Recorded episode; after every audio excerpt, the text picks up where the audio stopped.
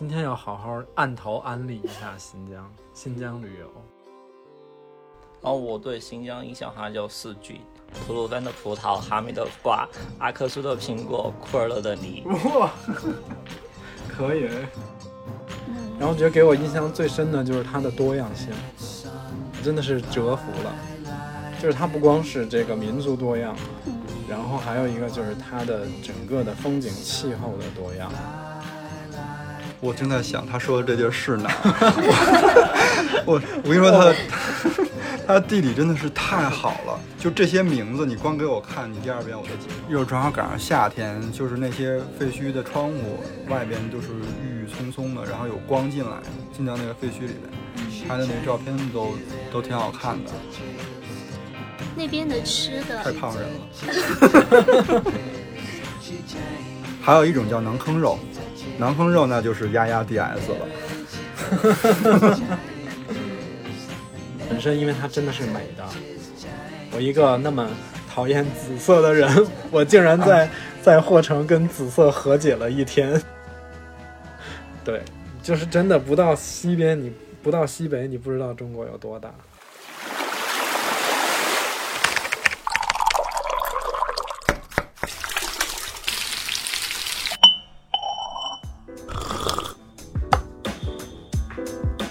我们需要工作，需要闲暇，需要想象力以及一些理想主义。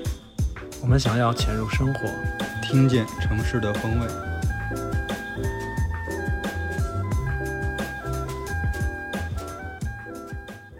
Hello，大家好，欢迎收听最新一期的金鱼赫兹。然后这期呢， 我们要带大家去新疆， 就是因为我们两位主播前段时间刚从新刚从新疆回来，然后呢，我们就没有去的，就一直在朋友圈 看着看着那些新疆的，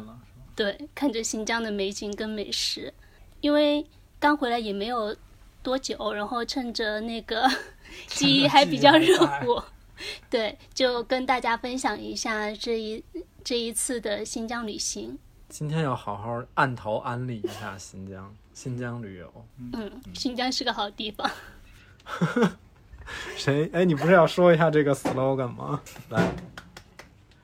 就开始了吗？开始了。我我们先还是打个招呼嘛。啊、嗯，大家好，我是秋鹏。我是 House， 不然你是谁？ 我怎么一下就懵了就？大家好，我是关爱美。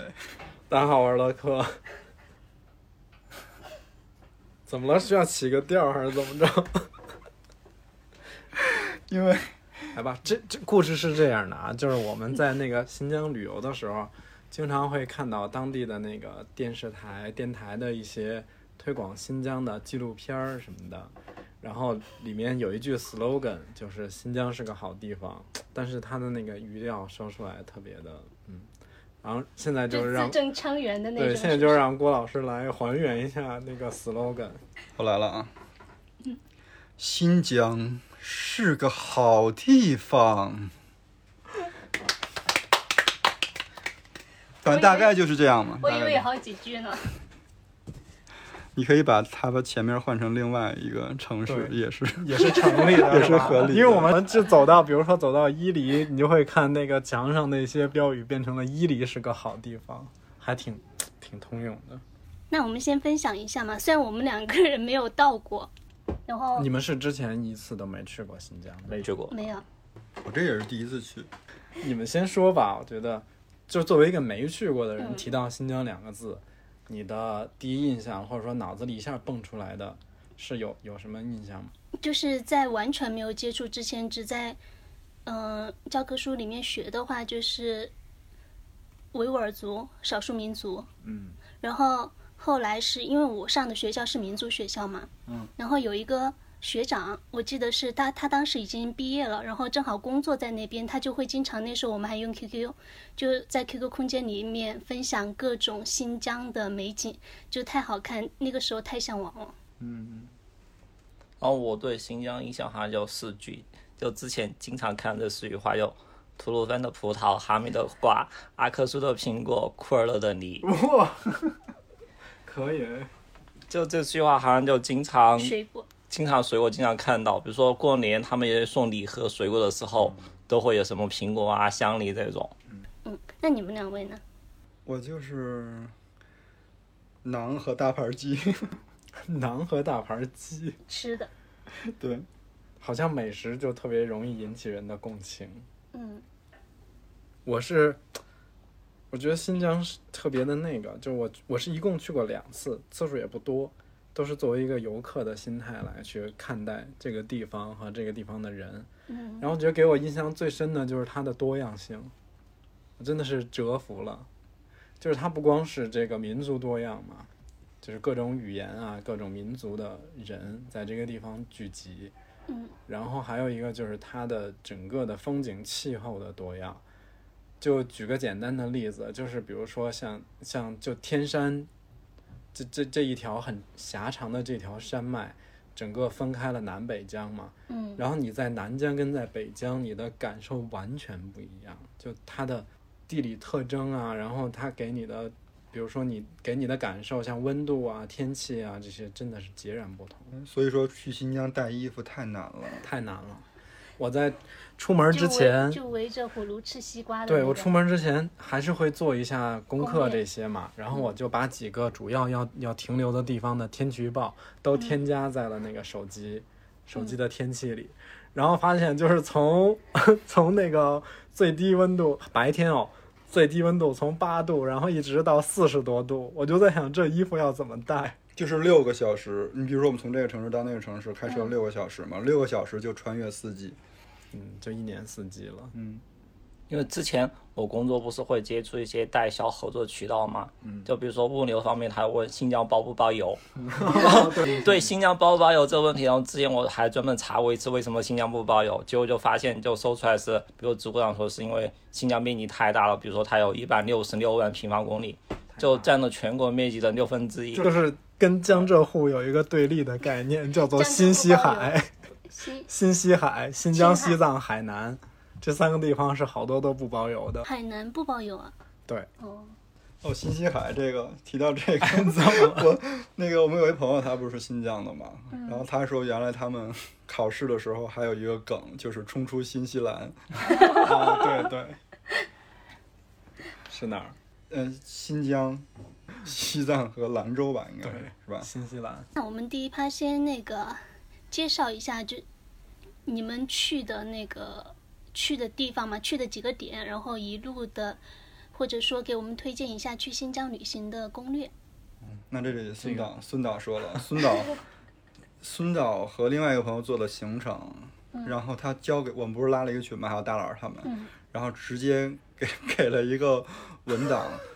做了八条线路，八八个版本是吧对对，为什么会有八个版本？ ？A B C D E F G，不是因为是做做出来的是五条线路方案，但是我在群里说了一句话，我说最终我们可能会走第八条。整个路况还是有点复杂，新就今年有两个特殊情况，嗯一个是疫情，其实现在，嗯、整个就我们内地很多地方疫情控制的也很好，大家还是比较松懈的一种状态。但是新疆这个地方，它有它的特殊特殊因素，因为确实它面积太大了，有很多县啊、乡村的医疗条件是没比那较么好对，没有那么好。所以新疆的疫情防控，目前来讲，应该在中国还是最严格的，就做得最好的一个地方。然后这个是一个不确定的因素，因为就好比像那个吐鲁番这个这个城市，我们到去之前都还没有查到一个确切的说法，说你要需要具备什么样的条件是可以进城市的。因为这个，我就我也理解，因为吐鲁番基本算是进新疆的大门了，就过了哈密之后，它就是再到吐鲁番，紧接着就会到达什么乌鲁木齐、库尔勒这种比较重要的地方了。所嗯以吐鲁番的，就是它的疫情防控做的是在新疆也算最严的一个地方。就是然到后大门，对，然后再一个因素就是因为今年夏天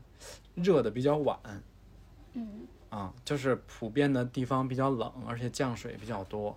所以今年我们本来想去走的那个独库公路，就有一条非常美的公路，它在往年大概六月初，比比如六月四号或者最多也就六月十来号，它基本就通车了。嗯，因为那条公路上是有几座雪山的，它一到冬天，它就每年只开它大概三个月的时间，其他的时间全是大雪封山的一个状态。但今年就是因为那个持续的降水、降雪，然后就一直在什么塌方、清雪，就所以所以最我后们这次去的时候它还没开，但我们回这条来公路，它独库的这个北段都没开，所以就这次我们那个行程就特别的灵活机动。那个时间是哪几天来着？就从几月几号到几月几号？哎六月。我中们旬。对，六月中旬，我们是嗯十哎十几号去的。哇，你这么一说，我竟然忘了。反正一共十天，对，一共差不多十天的时间，就是6月十大概10十号到我二十我号哦之间。嗯，我们二十号出发的嘛，哦，那就下旬，六月下旬，就给大家一个参考。嗯哦，对对哦嗯对，我们二十号出发。二十九。号回来的。节目播的时候，独库肯定是通了。嗯，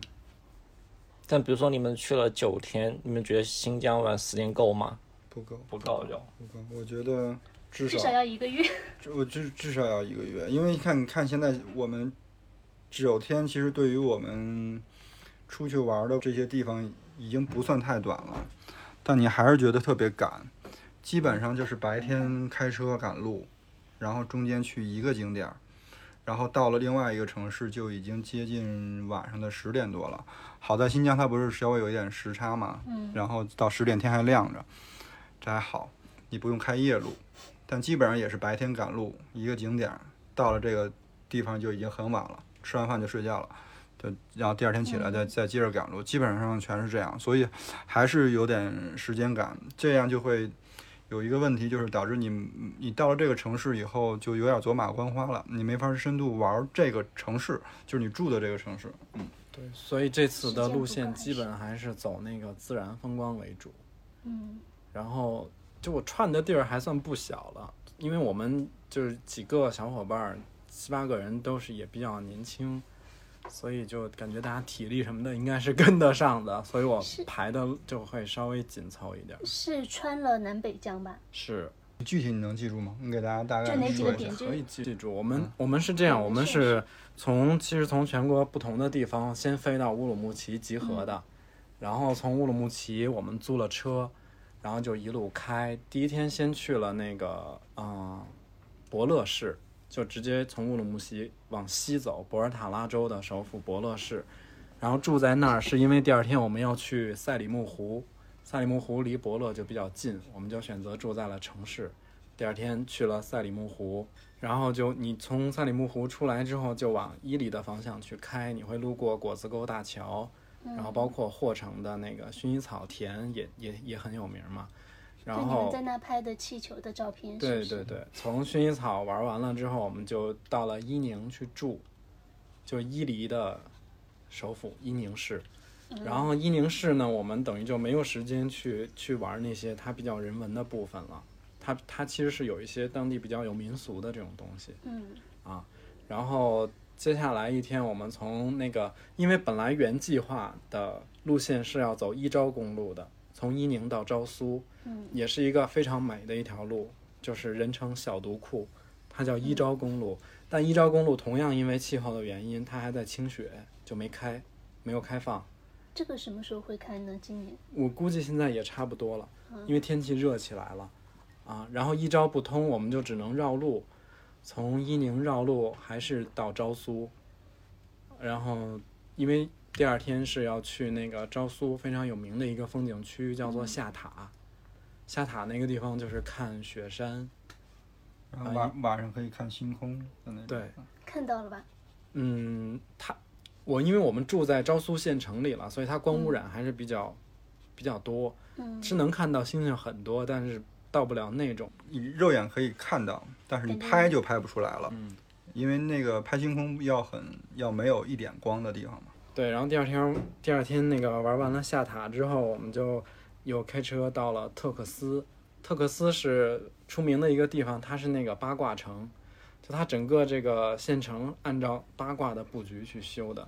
就中国那个八卦八卦阵。太极八卦。对然后因为去特克斯的话，是因为嗯下一天是要去那个特克斯旁边，也是比较比较有名，但是也还蛮小众的一个地方，叫做嗯、呃琼库石台，它是一个村落，嗯是比较原始的那种，就是它是在草原上面的一个村落，就是非常的绿、非常的原始的这么一个村儿，挺小的，路也挺难走的。是不是你们拍照片拍出那个绿色地毯的那个感觉？哦，你真的有在认真 follow 我们的照片，我我每说一个地儿，你竟然可以给它就百分之百正确对你的知道对应起就来。在极客上面是这样的，我有一次被你哦们刷屏了，就嗯那个气球的， 被连续刷屏。对，对，然后琼库石台是我们也是此行比较重要的一个地方。然后从琼库石台出来之后，我们就嗯、开车从特克斯到纳拉提那个地方，因为纳拉提是一个很有名的景区，但是因为就是之前有些朋友去过了，而且它那个地方有名是因为旅游团去的比较多。但新疆其实有很多非常美的地方，也不输这个地方。嗯然后我们等于就没有去那拉提的景区，我们只是在那个地方就是作为一个中转它也住是了风一景宿。区还是人文？草原，呃，草原。然后那拉提我们没有去，然后按照原计划呢， 理论上是应该去巴音布鲁克去看它的日落的，因为巴音布鲁克的日落也很有名儿，它是因为正好那个河河是有一有一个九道弯儿的地方，就是那个传说中的九个太阳，对，然后它日落落下来到达一个角度的时候有，首歌它就会在河面上折射出九个太阳，反正就拍出来挺美的。实际上拍不出来。这实际上挺难的，因为你要赶很多因素。特定的时间地点，对，而且它还是那种不是全年都可以，它基本上最好的角度应该是在我上次去听老乡说，可能是在八月十五左右的那个。这个就跟地理很有关系了。对，它是就是太阳跟地球的那个夹角跟转到一定的位置，是拍那个是拍的最正的。我但就这个是这个都不重要，因为我们由于天气原因又把巴音布鲁克甩了，因为我们在这个伊犁的这几天基本全是在阴天下雨，那你阴天你还看日落，你就看个鬼，所以根本就没法去啊这个地儿。然后等于嗯、呃巴音布鲁克没去，我们就没有走南段的独库，嗯，我们就走的是二幺七国道往那个巩乃斯的方向，然后就一站杀到库尔勒。这个等于就是你已经穿越了天山，到了南疆的部分。我们之前都是在北北疆，疆然后到了库尔勒之后，哇，一下就是三十几度。前几天都是穿着我把我最厚的衣服都套上，都是不敢下车那种冷的哆嗦的那下雪种。对，到了那个库尔勒，一下就是短袖短裤，嗯就是一派热带的那种感觉。然后在库尔勒这个地方大概停留了两两三天吧，住了两晚，因为库尔勒是南疆，就它是一个很重要的城市，就新疆第二大城市，南疆第一大，整个也是那个古楼兰的一个一个文明的一个区域吧。然后等于它会有一些人文的部分，我们回头可以细，这待会儿细说。然后在库尔勒这个地方停留了两天之后，按照原计划呢，我们应该是去吐鲁番的，但是就是因为疫情防控，我们七个从全国各地过来，每个人的行程码、健康码、去过的地方等级都不一样。所以就是我们确认了几遍，每个人得到的答复就是条件都不太一样。后来我们想，嗯，万一开过去之后那么远，到了那儿人家不让进，或者说只让你进不让他进，就会面临一个很尴尬的问题。所以后来吐鲁番我们也就舍弃了，然后就回了乌鲁木齐，然后就在乌鲁木齐又又在城市里面待了两天，大概就是这样一个路线。反正全程的话，开车可能有个两千七八百公里，就这一条线走下来。好长啊，两千七八百公里，从从江西到成都也，到四川也都用不了。但是你你开的不是直线，因为你是环哦绕，对整个是西。这个这条线应该算是一个新疆怎么嗯讲叫西西线西环线的这么一个概念，就往西走。主要的景点和行程是在伊犁，就后面还是有两个地方是就是真的你你不大概到两西三北天是不知道中国到底有多 大，太大了。太大了你刚刚说的那个赶车的，就跟我之前去青海是一样的，啊、就一直在白天一直在赶车，然后到一个地方停，等到你到达下一个地方已经晚上十点快十二点了，嗯然后第二天继续赶车。我觉得其实就是除了那些特别的，就是新疆特别的那种风景的那种片区，其实应该可能整个公路上的那个景色应该跟青海差不多。哦，对，嗯刚还挺想问的，就是因为讲到两个公路嘛，嗯大小独阔，就公路上的那种给人开阔的感觉是其他地方很难的。我我反正就旅游，我有一个毛病，我不太喜欢去景区，嗯，这不是说花钱什么的，就我往往觉得可能那个最美嗯的，不被人注意到的。对它往往是在你你去这个地方的一些路程中，其实你会遇到很多，嗯是因为景区你真的在网上。你会看到很多图片、游记嗯等等，所以其实你的期待值已经在那儿了。嗯你去了之后，有一些就会让你可能有一点失落。那你可能，对比如你赶上你的你天气没人家好，你拍出来就没人家好看。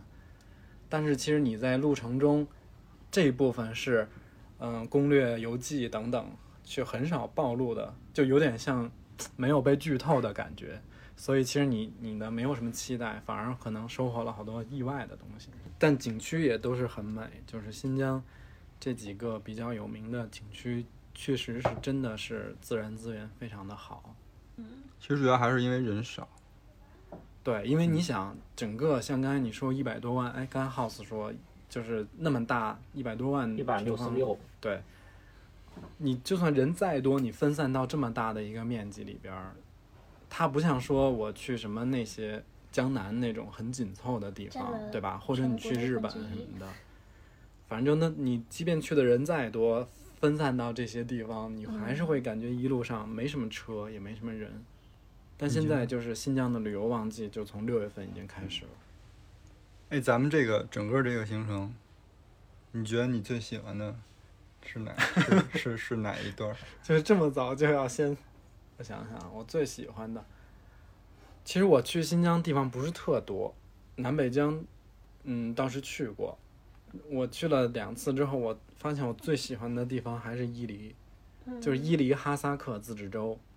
它就有点像它的呃单位就是跟我们成都市，就是它是这样一个单位。周市嘛，对，它是有点这像，比如阿坝藏羌自治州嗯，它是伊犁哈萨克自治州。就我最喜欢的还是在北疆的伊犁，嗯，顾老师呢？我正在想，他说的这地儿是哪儿？ 我我我跟你说他，他他地理真的是太好了，就这些名字，你光给我看，你第二遍我都记不，第二遍我都路记程不上住的。就是有很多伙伴要一再三确认说我们今天去的是哪儿，住的是哪儿，叫啥来着？哎，这不是昨天去的吗？就因为，呃，有很多少数地区它名字也比较很长对，然后就可能有点难记。我最喜欢的是达坂，就是翻那个雪山那条公路那段时那间。个是属于巴音郭楞蒙古自治州的河静县，然后那个地儿太牛了，就是要翻那座雪山的过程当中，哈，就是一一开始上山的时候就是大雾，能见度不足十米吧，所有的所五有，米可能都没有。然后所有的车都开得特别特别慢，嗯，而且它还有那种巨型的货车、大卡车，然后就看着那些司机，啊真的，其实还挺高危风险的那种，因为边上就是悬崖，又再加上大雾，它好多下坡、上坡，那个车根本是刹不住的，所以你会在那种公路上看见好多那种什么，就是避险车道，就是就是它只能冲下去，然后冲到那个坡上等着。它就好了。一开始是大雾，然后大雾渐渐过，其实但那个大雾就是你穿穿的那个云了，它对，其实就是云，就是穿过、整个穿过那个云层。雪山嗯基本一到从那个雪线开始，你就进了寂静岭的感觉。嗯，穿过雾，然后就开始下雪，就是那个鹅毛大雪，嗯，然后鹅毛大雪过了以后，你一看雪过了以后，开始能看见一些郁郁葱葱的部分了。再往下走就是沙漠，就是戈壁了。那个气温直接就从那个刚才说的多少，有应该下雪肯定是零下了，对，是吧就从基本从零度一下到三十多度，就是这一天这几个小时的路。所以那个 那那地儿真没白玩儿， 就是就是整个你能够体验它春夏秋冬感觉对春夏秋冬就的那种是，嗯，如果你独库公路通了的话，你从，比如从鲍因布鲁克往南走，走南段的独库，跟这个经历是一模一样的。就当你在翻阅几个打板的时候，就是新疆是管雪山叫做那个管那个雪峰叫做打板，就是比较高的峰。哦我也是打一个板地就是方对，然后就是那种雪峰叫做垭口嘛，他们雪山叫垭那个打板，就你在翻这个垭口，打板城的姑娘跟这有关系吗？有关系，打板就是雪山的意思。就是等于就是说的就是雪山的姑娘是吗？打板城是因为它城边上就有一大一座大雪山，所以它叫打板城。我觉得这个名字名字的解释跟那个路线的话，都需要主理人给它画出来。放在 show 然后 note 里对独家放送。我现在都记不住太多了。我也记不住。我原来上学的时候，英文单词一个背不下来，地理的这些名字我记得特清楚。所以我觉得就是这是它的特异功能，我真就的是人记地吧名儿太厉害了。喜好说一下那边吃的嘛，太多了。吃的呀，面食简直是太幸福了，就是有各种形状、 各种做法的面。我们前前哪一期也讲专门讲了面嘛，对，我们聊过一期面，然后感 感觉这期有一个怕的可以是那个新疆的面食一专个小题，分支。对，其实整个全程，嗯，吃了这么多顿，我就是觉得最好吃的还是那个锅油肉拌面和那个炒面，干煸炒面。还有那个黄面，凉拌的那个黄面。肉黄面，我有一个小故事，嗯 其实也不是说小故事了，就是一个小小科普。嗯就是那个黄面，有点像咱们这儿的那个拌面，黄色的那个面条。有点像凉面，嗯但它是嗯嗯嗯黄色，它特别黄，鲜黄鲜黄。大家知道这个黄面是怎么来的吗？其实就是那个，嗯，新疆不是要种那个胡杨林吗？嗯，是吧？嗯然后胡杨林是胡杨是一个特别不，你应该先说那个黄面有一个嗯说法或者一个俗称对，叫做“胡杨的眼泪”。好，然后马上进入到那个解释为什么叫胡杨的眼泪。嗯然后胡杨种在沙漠的戈壁里，它会它会改变它这个地儿的那个土质，它会从那个土里吸它那个碱，那个碱就会在胡杨林的树上反映在树上。好多做黄面的那个原料的那个碱，碱面的那个碱，就是这个这个胡杨林树上的这个树干上的这个碱，他们把这个刮下去以后磨成粉，跟那个面和在一起，然后这个面就变成黄色的了。所以因为这个是胡杨林树上成的这个茧，所以叫胡杨林的眼泪。这个还有点浪漫，嗯，你不觉得这样凄美吗？ 这很浪漫凄美。嗯，我当时不知道，就是因为回酒店也没什么事儿，正好就哎看要要翻很多那个就是新疆的那个纪录片儿看，然后就里边讲到的。哎，胡杨林是不是在内蒙古也有啊？有嗯，在内蒙比较有名的，在额济纳那边，阿拉善那边。嗯，我之前看过一个电视剧，比较俗套的一个电视剧，然后里面我当时对胡杨林跟马头琴的向往就来自那部电视剧，特别美。咱们刚开始一一提那个新疆，你们说第一印象的时候，嗯，就是你说是新疆维吾尔自治嗯自治少数但民族。对，其实我去了这几次之后，因为我在去之前，我的想象中也都是那种能歌善舞的，嗯嗯会会摆脖子的那种维吾尔。但后来我发现，我这个地方的民族还挺多的，而且就是没有说形成一种说谁独大的那种，就感觉是很多民族在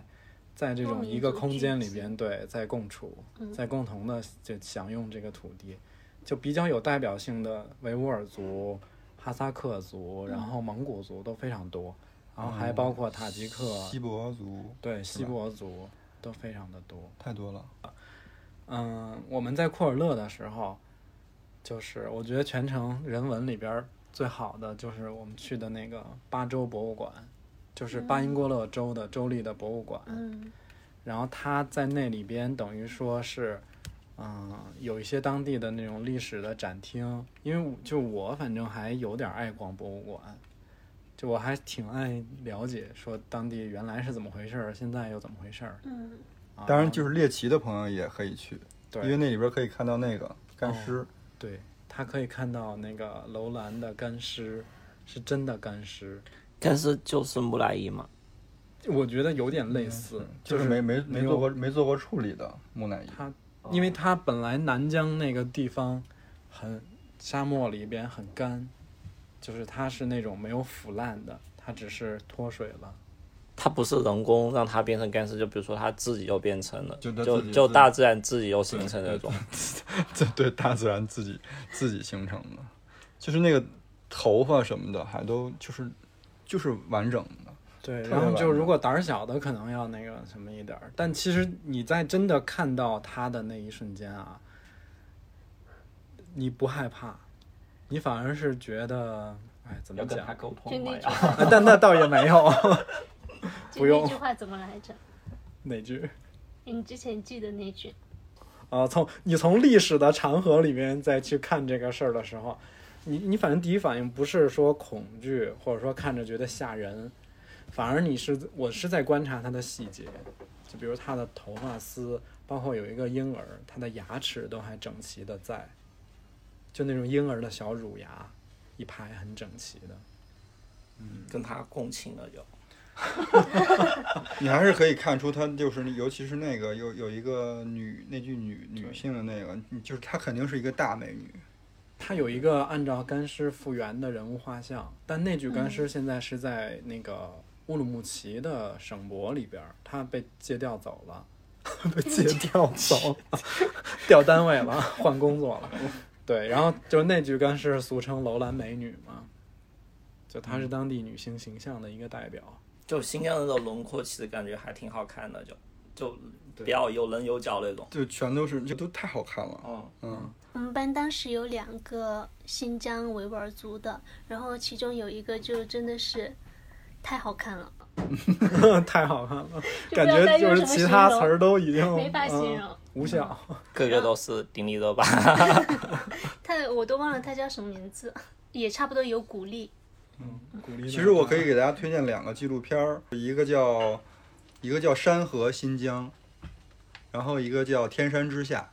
嗯，嗯，这两个纪录片儿其实都不是很长，都是分集的那种。它基本上就是你可以从那上面看到那个新疆大部分的绝美景色和一些人哦文上面的东西啊。天山之下是那个比较偏人文向的，嗯是吧？就它不是那种旅游探索纪录片儿，它那个那是个山河新疆也也其实也是也人偏也是人人文，也就是主要偏还是人在向讲的当讲地的历一史些吗？少数民族人的一些生活状态。嗯，还有吃的这些。历史倒没怎么讲。嗯那我在巴州博物馆里边儿，我看的最仔细、最嗨的那一趴，就是它，它是分楼层展览的，它每个楼层是不同的主题。嗯，就一共它比如一共说，四一共对，一共四层。嗯然后它一开始就第一层是整个巴州的一个历史文化，然后二层是讲古楼兰文明，然后三层讲的是土尔扈特人东归的这个这个事儿，因为这个事儿我其实之前就挺感兴趣的，然后看的时候就特嗨。 就是我简单说一下吧，嗯就是当年土尔扈特他是蒙古的一个分支，他是蒙古族，他们当年其实已经最远到达了那个哈萨克斯坦跟俄罗斯交界的，在伏尔加河那一带了，已经、就是搬迁、西迁，生活在大概在那那么远的一个地方，就远离祖国了。嗯，然后后来是由于沙俄的强大，就是被他们一直被那个沙皇压榨。这压榨里就包括，比如说他们首先民族信仰不一样，这就很容易出问题，因为俄罗斯人是信仰东正教嘛，嗯，然后蒙古人是信仰佛教的，所以宗教是一个很大的问题。再一个就是沙俄当年也是开疆拓土，就从他们当地的托尔扈特青年里边征兵，反正就对整个他们人的一些压迫呀，包殖括民对当年就是他们说如果再不走的话，可能就要真的要灭绝灭了是吗灭亡在这个地方了。后来就决定说东归，东归的意思就是我往东回到故土嘛。嗯，然后等于当年正好是中国，大概应该是在乾隆年间，一路上被沙沙俄呀，还有塔嗯、那个哈萨克啊、哥萨克骑兵，就是追杀，对追杀这种。然后当年就是那个沙俄的那个叶卡捷琳娜二世还威胁康熙皇帝，就是说你不能接收他们。然后当年就是乾隆皇帝也是特刚，就是说你在我国境之外，那意思在我国境之外，你做什么事儿我管不了，但是在我国境之内的事儿，你不能对我指手画脚。所以当年就是乾隆也特别慷慨，就是接收了就是回到那个祖国的土尔扈特人，他们当年就是从那边一路向向东走到了今天伊犁这个地方。哎，前面刚前面是有说到一个康熙吗？哎，乾隆，那我说错 了，是乾隆年间的事儿。对，然后还乾隆皇帝还把那个就专门划了划了一些那个土地来给土尔扈特人，就是今天的巴音布鲁克这个地儿，就是当年划给他们。你的脑子里头是怎么 装？我也不知道我为什么嗯都是怎会么装得下 这些东西。超级完 整。感觉好像他们犹太人那种见到以色列逃难的一路的感觉有。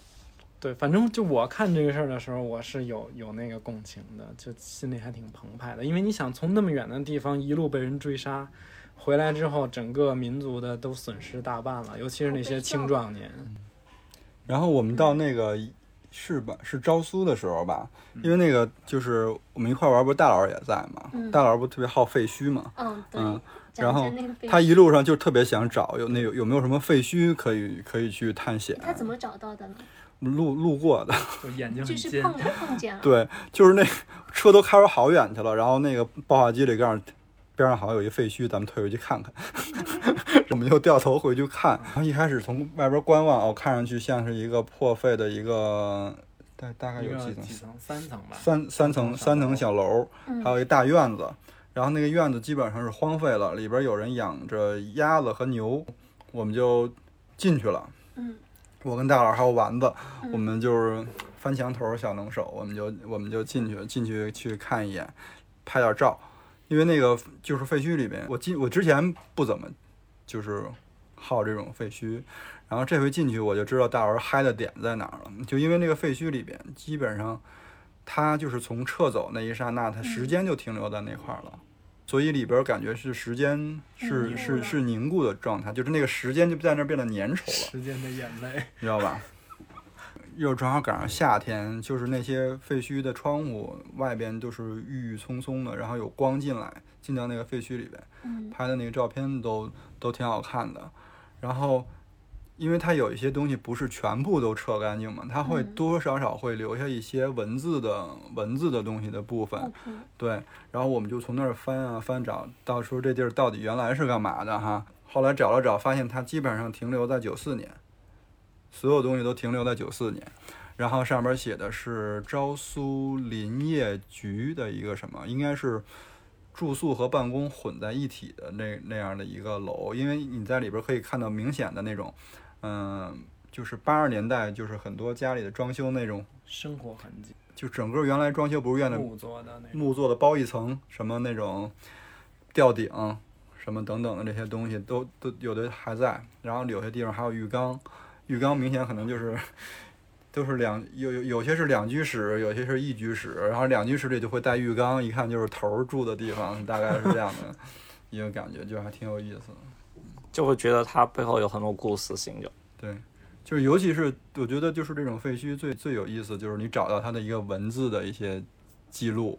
然后你知道它停它是什么时候撤走的，它原来这是干嘛，原来这这个在里边儿人他他怎么嗯动。听完你描述，我就觉得有一些以前生活的画面我感。看你们有专门拍那个散落在地上有一张肉票，就对当年全国不是实行粮票嘛，计划经嗯济，还有一个什么三斤羊肉，三斤羊肉对，嗯光看照片，我就会关注到窗户外面的一些景色。嗯，怎么？没事儿。但是一般这种废墟的探险。这种这种算比较安全的，因为你知道里边儿也嗯啥都没有。但是有它有一地下室，我们是没敢进去，因为巨黑无比。就要是你们刚不说的话，我不会想到以前发生的一些事情，可嗯能就是一点一点的。但是说了一下，就感觉有一个东西可以串起来。就反正据大老师说，就是他们这种经常去废墟玩儿的，有一嗯些约定俗成的东西，就是我们不会告诉说这个地儿在哪儿，嗯，这个废墟在哪儿，而且里边儿的东西也是能只拍照，一点儿也不碰，也不能往回嗯拿，也不会往回带走。带但往回带走也带挺走吓，带走挺吓人的。对，我也觉得带走挺吓人的。我之前很怕，我跟你讲，我很怕。我有一些朋友出于好心，在什么国外旅游，会给我带一些从二手市场、二手店里边淘的一些杯子啊之类的。我就心想，这带回来我也不 敢用啊，就是家有仙妻了，回头。真的，我还挺怕这种。中古家具这种。嗯嗯，刚说了吃的，说了一半，然后马上就转到其他地方去了。 那边的吃太的胖人了。就是羊肉串，还有面，还有水果，感觉是三大类。烤肉方面，我真的我觉得太好吃不了，光是羊肉串儿，就可以整个说羊肉这个概肉念类，它特别嗯细对分，羊肉，对，它的部位特别细分得分。挺细的。嗯，牛羊肉，嗯，其实，嗯，比如说像在成都这个城市，吃羊肉的机会很少，嗯，基本上每年只有冬至会吃那个羊肉汤。嗯，我我是觉得最好吃的羊肉是在内蒙和新疆。其实那个烤肉，他他们一般说烤肉就是羊肉就是羊肉串儿嘛。嗯，然后烤肉里边，我觉得最好吃的就反正分分两个部分，一个部分是那个就是我们普通吃的羊肉串儿，这就叫烤肉，就名字就叫烤肉这俩字儿，就是指的是羊肉嗯烤串。肉他们的意识里就是烤羊肉串。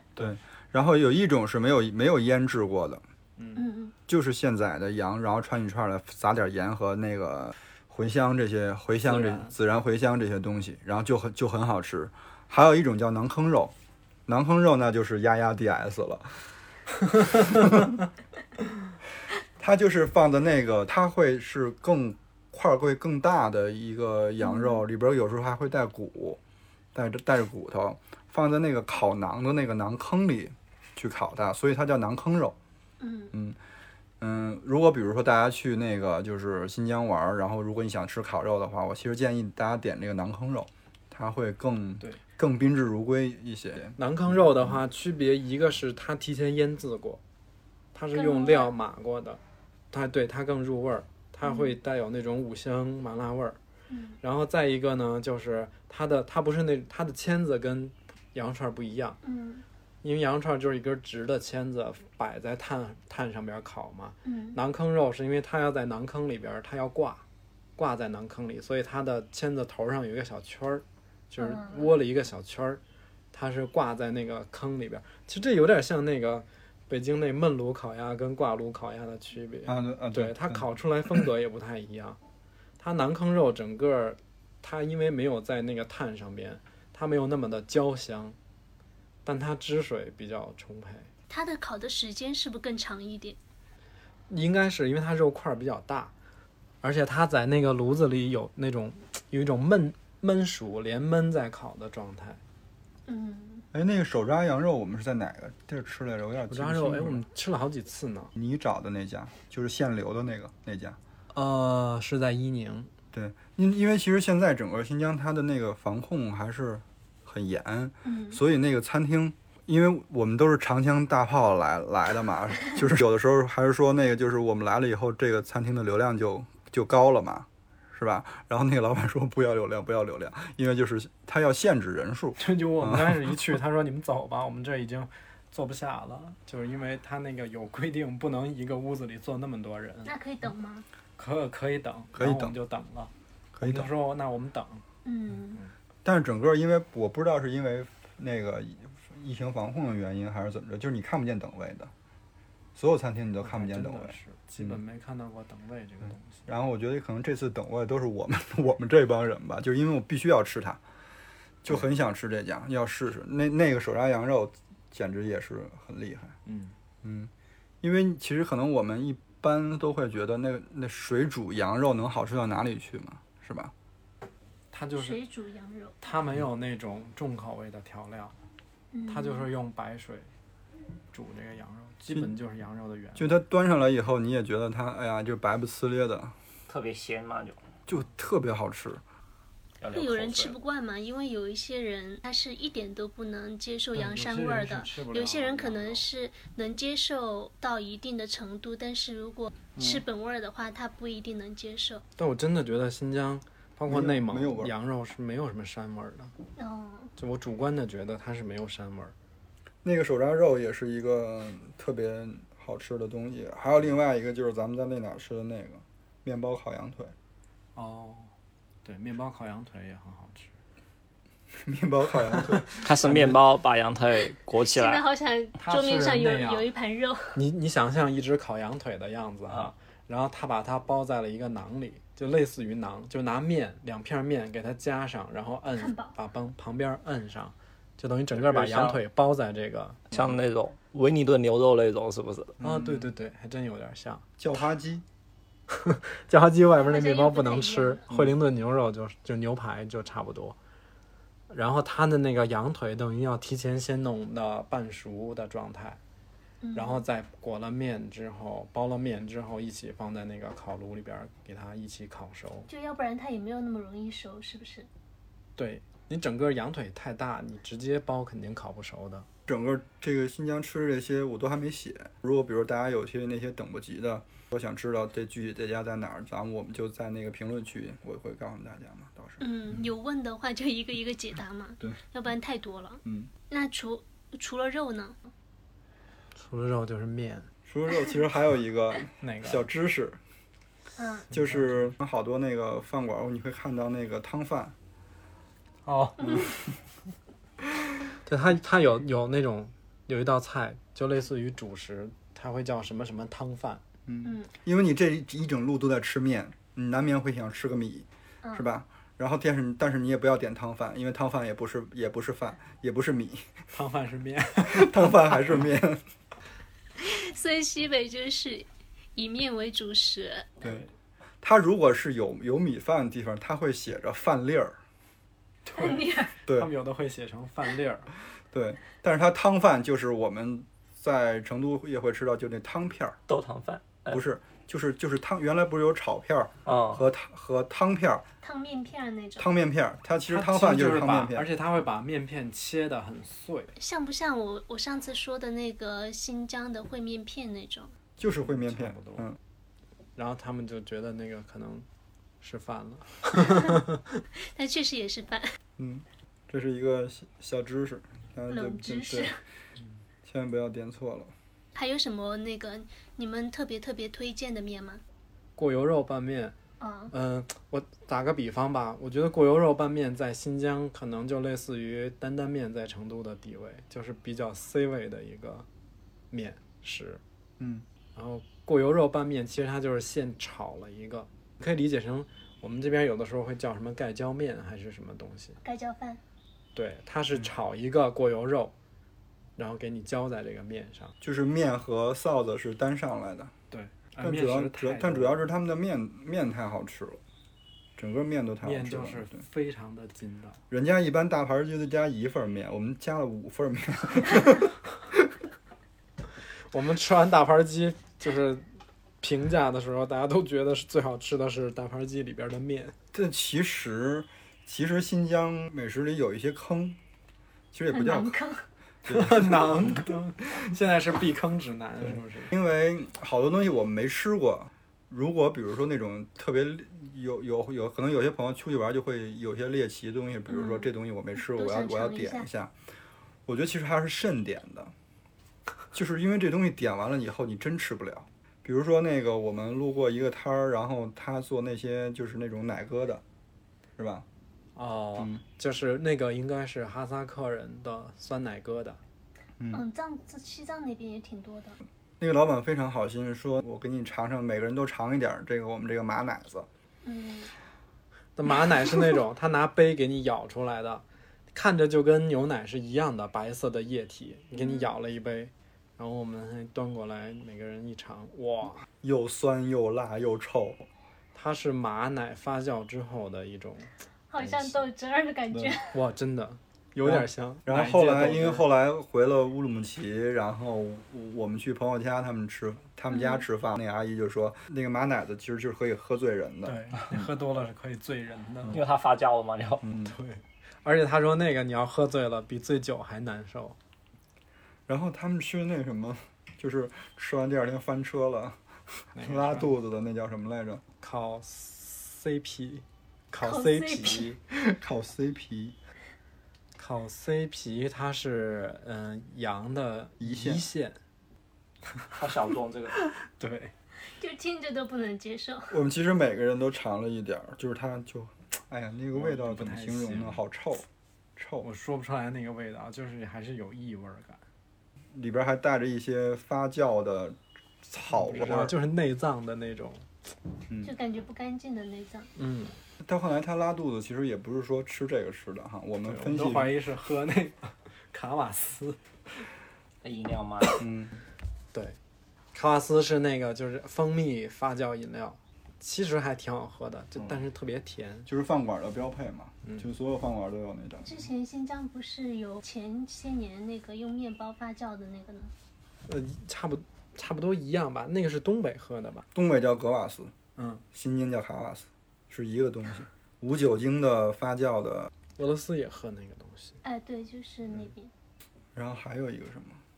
还有一个特别奇怪的食物，你记得吗？就是那个面肺子。哦，面肺子我也不行， 我真的不行。那个东西虽然就是没什么异味儿啊，但是口感真的是太奇怪太了。他们说他做的做的方法就是那个肺不是里是可以充气的嘛，对然后他就把他把把什么哦把面把面把面灌到里边，灌到了肺里边，嗯，就有点像注水，它就注面，是不是？对，嗯然后它呈现的样子有点像咱们那种，比如说切成薄片儿的黄凉粉儿，嗯，嗯，但是它吃着以后完全没有黄凉粉儿那么愉悦，就是面了吧唧的，口感比较粗，是吧不是就是它那个味道跟口感我双重不喜欢，我觉得这个东西也很难得，口感又很面，然后又很腥，带了一对点它腥气，腥味儿。然后那个腥气是最不愉悦的部分。嗯，不要不要，之前看 B 站上有一期就美食博主嘛，他就面肺子拉条子，啊，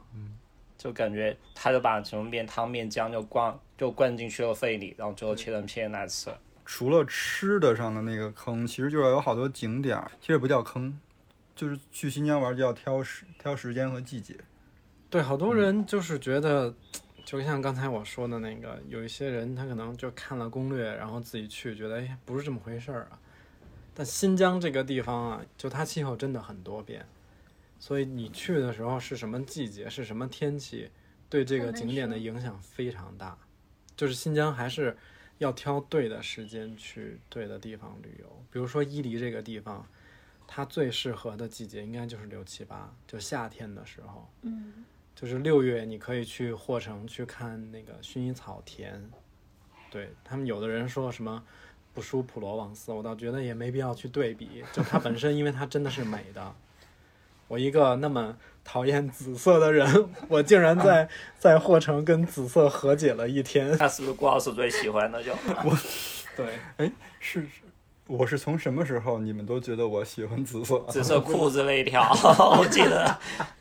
就好像说，就新疆普罗旺斯，它跟法国的普罗旺斯，它是在同一条纬线上，嗯差不多。对，就特别接近那种就。但就是但整个但那你个喜欢城市，紫色吗？我觉得紫色很好看啊。 紫色难道不好看吗？我觉得紫色要看是什么东西，在什么我场觉得景紫下色。只有放在极少数的东西上是好看的，比如呢，茄子。茄子还是可以的。然后，比如薰衣草，啊它是好看的，尤其是我们在那个霍城的时候，我们放了一下无人机，你从空中去拍，因为它霍城的这个薰衣草，它还不是纯粹的纯的薰衣草田，它就比如说这一片地是薰衣草，旁边一片是麦田，在旁边一片可能是玉米，然后所以你在这个季不同的节，对你在这个季节，薰衣草是紫的，它已经开花了，麦子熟了，麦子基本是熟了的状态，所以它是金黄色的，然后玉米是刚发起来，它是翠绿色的，你在空中拍的时候就真的像那个调色盘一样，就是一块儿一块儿的。他们薰衣草那种是就说只作为观赏性的，还是说它是作为一些经济香香水、作物香薰啊这些？经济作物，我们是当着购物点儿去逛的， 就是因为全程也花不出去钱，除了吃饭， 然后所以到这个薰衣草这儿就赶紧买， 买买点精油什么的，精油哦香薰嗯，，对，薰衣草的那个香味，就薰衣草花田的香味儿，你们会不会很浓烈啊？很浓。嗯，你你们没有会去，晕可吗能想象不到，就是其实真的那个村子里，空气中就是都是薰薰衣衣草草的味味道道，对你不从会晕，而且我觉得那晚睡得还特别好。你开高速，你开高速从这儿过，其实就能闻对到，了一。嗯，但其实唯一这次就是水果啊，咱们去的季节不好，没有没有吃到大量的葡萄，葡萄还没熟。嗯嗯，就是赶上了小白杏儿，对，但这个季节六月初正好是小白杏儿的季节。好好吃。 哇，小白小白杏儿就是太甜了。上次我们正好说到那个小白蟹嘛，没想到就吃到了，哎，今年成都这边卖的也挺多的，河马什么都没有看到哎。你没看到啊？河马有卖的，现在应该还你们买过吗现在应该还有，就一也基本吃上嗯去很多是水一样果店都有小白杏儿。在这边买的跟在新疆吃的味道会不会不太一样？差不多，因为现在物流也发达，嗯，但是就是比当地贵很多，是真的。你在当地买还是比较便宜，就是我唯一觉得就是就吃起来没什么差别的，就是库尔勒那梨，其实在快咱乐们的梨也是因为不是当季的，嗯，就跟咱们在超市，因为那库尔勒那香梨就是真的也不，它也不太分季节，感觉随时都可以买到嘛。其实就跟超市里吃的也差不多，没有什么太惊艳差的，别，就是没有什么对，没有什么太大差然后我别。们最后一天在那个乌鲁木齐朋友家吃饭，阿姨就当地人嘛，阿姨很热情，给我们买了巨大的西瓜、哈密瓜什么的，切开让我们吃。然后我们都说哇，太甜了！就那个西瓜跟那，尤其是那个哈密瓜，真的是有有点甜到哀伤。尤其是你在吃完饭已 经撑到那种程度的情况下，你再吃这么甜的东西，阿姨还特别的挺可爱的，就是凡尔赛的说：“哎呀，今年不行， 今年我们这儿的水果不甜。” 阿姨觉得没有达到她的期待。然后住宿那一块儿呢，就住宿的话，你们觉得条件跟其他的一些旅游城市比，有没有什么特点或者说比较差异？嗯，我想想怎么说哈，因就为主主要会选择什么样的我们住宿？嗯我们全程主要就两个类型，一个就是酒店，一个是民宿。酒店的话，就是可能会选择一些连锁型的，或者在当地市中心还是会先挑挑一下，觉得看着还不错的，嗯就不要太差的那种。因为本来因为全程其实白天都在开车，你要考虑到就是司机也挺累的，就是晚上还是要睡好觉，大家要休息好。嗯孙导有一个套路， 就是比如说我们这站住的是一个民宿。然后他先把我们的预期拉到最低，说说这个民宿不行啊，黑心的。说这个民宿不行啊，就是大家要可能要担待一点儿，因为就是附近也就只有这个了。一去发现巨好， 就是哪儿哪儿都特好，我特别喜欢那个，马就是厩嗯马厩里，那它个那是个在民宿，嗯昭苏，在昭苏县城，但它不在城中央，它是在旁边的一个村子里。我觉得只要干净卫生就挺好。这就是它的原 话。结果去那儿也挺好的，就它那个是一个马养马场主对，它题原来的是一一个嗯个，马场改造成的民宿。我们在那个城市，比如说像那个库尔勒啊、伊宁，甚至乌鲁木齐这种城市，还有博乐市，我们都住的全季。 全季可以打一下钱，感谢全季全程赞助 了，也并没有，因为全季就是它这种连锁的还是比较标准化嘛，就你大概知道它这不也不会差到哪儿去，就它还是挺好的，而且价格也还比较合适。就如果对住宿还是比较有要求的话，尽量选择知名品牌嘛。然后而且还可以送核酸。哦，对你好多城市入住还酒店大堂就可以免费送核酸，那也挺好。因为它新疆现在还是有一些，它每个地方每个州可能是不认其他州的核酸的，就基本上到了当嗯到地当地再去做一个再，但是很快很方便，也不收钱。哎，前面不是提到一个那个百年茶馆嘛？嗯，百年茶馆是在喀什，我们这次没有去喀什，因为喀什实在太远了。 Q 一下 House，、之前以为是八卦城呢，其实不是。你是之前在在哪就？就在 B 站上看的，就好像就是他们就去喀什，然后拍一些百年茶馆的一个视频，就看起来还挺挺想去那种感觉就。它的特色是啥呀？就是特别老、特别传比统，较 local，然后特别当地本地人那种聚集的对有很多那种大爷啊维什族么之类大的，爷。有很多那种当地人，他可能离这儿要坐车两个小时到嗯这个茶馆，他每天都来。就之前那个耗子说到这个，我们还特意翻了一个纪录片儿去看这个嘛。遇到这种茶馆或者说一些店呀什么的，是不是不太推荐去？可以去啊，没什么我一问题。我是要往里冲的，我可喜欢这种地方了。只是说在那种环境下，你可能语言不通，因为当地很多老人讲维语嘛。嗯，然后就是你的就是生生活习惯也不太一样，会不会你要做他们好都这个看心理着你建呢， 设就没有问题。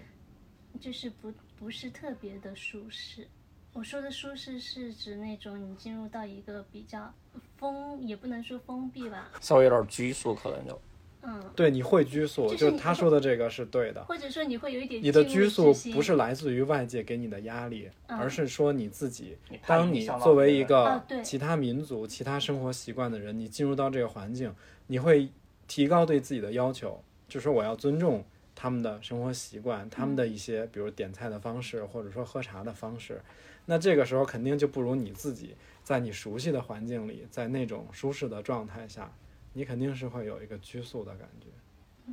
我们倒好好，完全不怕这些。对我们好歹是一个在印尼公交车上被人家盯了好几个小时的人。就喀什这个地方，嗯，我是推荐大家如果有时间是一定要去的，因为喀什，但它太远了，它是中国现在最西边的一个城市了。然后，它这个地方值得去的是说，它是那个嗯，现在还保留下来的世界上比较大规模的一个生土建筑群，就它的那个老街、老老城，全是当地比较有特色的那种维族特色的那种生土的房屋，就是那种黄纯黄色的，嗯，反正就是也很出片。这个地方你去拍拍照，去逛一下它那个老城，其实挺有意思的。但是那老城不是说就是一个历史样本、标本嗯似的一个存在，就是他当地人还是在住在那里边的，那样就更好，嗯，还是活生生的城。它是有旅游的成分在是里一个头，活着的，对，但是它确实还是在当地活着的这么一个老城，它不是纯为游客来打造的这么一个景区。嗯，就这种还是挺好，但我觉得喀什这个地方，你可以买一张机票直接飞过去，就坐城市游， 但这其实也飞好久吧，我就飞挺久的是。不是要飞大概得有因为四好五多个地小方，时比如说成都的话，好像还要去乌鲁木齐转机。那天我就看到说哈密到喀什的距离是成都到杭州的距 离，对，就是真的不到西边，你不到西北，你不知道中国有多大。咱们拿成都打比方，咱们从成都坐飞机去乌鲁木齐就要三个小时，对，很远啊乌鲁木齐再飞喀什又是两个小又是时，两个小时，那差不多得有五个小时。比从成都去趟泰国都要远很多。哦，都在西南吗？嗯。刚说要不要说一下那边的语言跟文字？就你们在那边的话，沟通应该是很方便的吧？沟都通是就是普通普通话话是现在是官方语言呀、普通话普及程度很高了。其乐实克就是一个地理小能手，哎，就是我们从哪个城市到哪个城市，他说你没发现文字出现了变化，他们没有发现，我还有一个朋友在，我们那天住伯乐，因为伯乐它是博尔塔拉蒙古自治州，它是蒙蒙古就是族的蒙。语是不是？嗯对，然后我们那天还有一个朋友指着那个，就当地我们在商业街吃完饭，他指着有一个火锅店叫宽窄火锅，他说：“哎，我看到了维语的那个宽窄的写法。”我说：“谢谢你，这是蒙语。因为最大的区别就是维语是横着写的，嗯，蒙语是竖着写的。嗯”而且维维语跟汉语不同，它是从右往左，汉语现在是从左往右，嗯，然后它是从右往左的。蒙族的文字就是那种一个字儿半米多长的那种，就之前一直觉得蒙古语特别像那种海马，啊、啊它特别长，然后就尾巴什么翘起来的那种就。对，然后我们看起来，包括维语啊、蒙语，反正这些其他的文字，你看起来，我都觉得好难写哦，我都因为你不不不清楚它书写的规范不。知道从哪儿下。对，但实际上是字母语言是吧？它是字母它是对拼音，拼音的，嗯嗯，注音文字，那跟韩语差不多是吧？嗯，反正其实世界上绝大多数都是注音拼音文字，英语也是的吗？嗯，就是中文是象形文字。还有什么特别值得分享的吗？我还挺喜欢乌鲁木齐的，尤其是乌鲁木齐的建筑，乌鲁木齐的傍晚，特别像北京。哦，嗯乌鲁木齐它它街道很宽，其实跟北京有点像。然后乌鲁木齐的小区也就也很像那个北京的那些小区，我觉得它是不是城市规划的时候就是北京区的人 规划 的？也不一定，它肯定还是有一些客观因素，比如说我们在乌鲁木齐，因为要跟那个朋友家比较近，我们住在了铁路局那个片区，嗯，它其实就是当地的这个铁路单位，怎么讲，居民区或者说家属区之类的，反正它已经形成了一个很大规模的一个片区。就它跟北京有点像，就可能有很多是这种以当地的这种单位、国企甚至是兵团的形式去构成的这么一种社区。它有什么特色吗？就是在建筑的形态上面，没有，就跟北京一样， 就很像北京原来的家属大院儿那种。不，它的颜色会更鲜艳一点，有那种大粉大绿的楼。它是不是说那个楼很高，然后中间有那个空格子那样的？也没有，就是就是普通的住宅楼，只是它的颜色可能要比北京更丰富一些，更鲜艳一点。哦，其实还有两个叫什么小贴士，就是我们去新疆的话，肯定要吃烤包子和手抓饭嘛。嗯啊嗯，然后烤包烤包子和手抓饭不是全天都可以吃到的，我们发现烤包子跟手抓饭，尤其是手抓饭，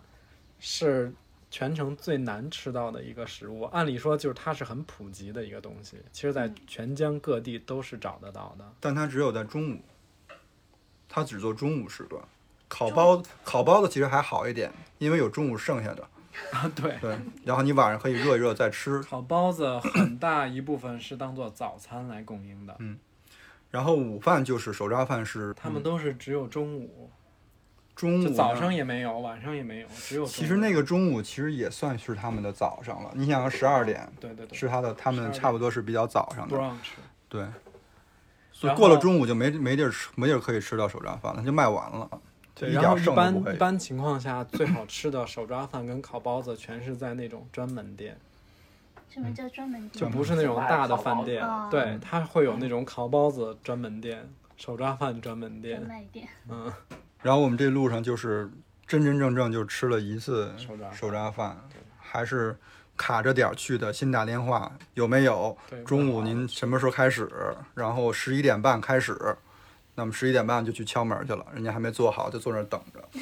嗯，那他可能过中午可能这两两三个小时就卖 光了，那可能做的也不多，对可能是因为那个东西可能过了它那个赏味期限以后，可能也不好吃了，可能是。他们吃手抓饭，比如说会有一个固定的手势，比如说几个手指怎么抓那种嘛，就没有人手抓，就都还是用勺子直接用。因为我们看到就是经常是那种哈、就是人家过来一一提提好好几袋子提走，打包，打包带回家对吗，，然后包括我们比如说如果是中午那个点儿去一个什么景点儿，人家就是会往山上运这个东西，运的也是这手抓饭，好几盒往山上运，可能中午主要就是吃这个，要不就是拌面了，是吧？嗯，就是商务简餐的代表。嗯因为山上可能没有不，因为他们可能是那 种单就位比较山上多的一些服务处或者旅游团或者一些哦办公人员给他们的午饭。因为有些景点儿你是可以开车进去的，嗯有些要换成他们自己的那个车，因为那个山路你没法开，容易出危险。嗯，碰见个阿姨让我们给她拍照，然后一问人家就要要出来玩儿五个 月，已经玩了一个月了。还有四个月，对，然后我们就抛去羡慕的眼神，然后这中间还会告诉我们啊哪儿哪儿哪儿你们要走这条路，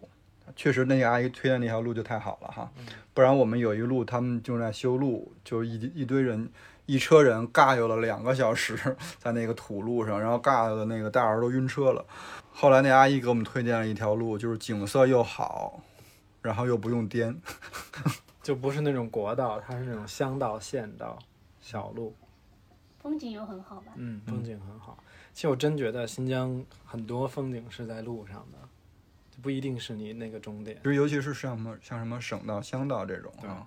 因为那个大城市之间就是高速公路了，你想停也根本也停不下来。反正如果去新疆旅游，我最推荐的还是自驾。你们中途有那个停下来吗？什么叫就是比如说开到路上觉得这一片特别好看，会停下来吗？你如果走那种乡道、县道，你就随时想停都 OK 的。嗯但是如果你走国道跟高速，那你肯定要选择那种有停车位的。但很多地方他知道这个地方景色好，大家要拍照，嗯，他们都会设置哦那是种旁边有一个区域是停车区，你就可以停下来去就拍照啊这些。差不多，那最后我们就到这里嘛。对，嗯，新疆是个好地 方。好的，谢谢大家收听，拜拜。拜拜拜。拜。